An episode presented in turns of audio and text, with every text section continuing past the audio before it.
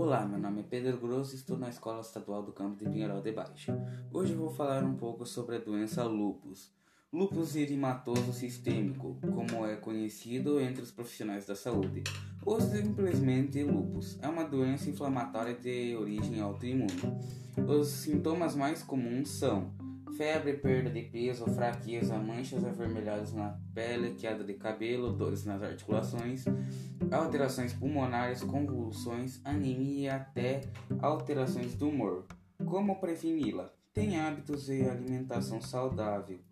Evite exposição ao sol e cuide da saúde regularmente.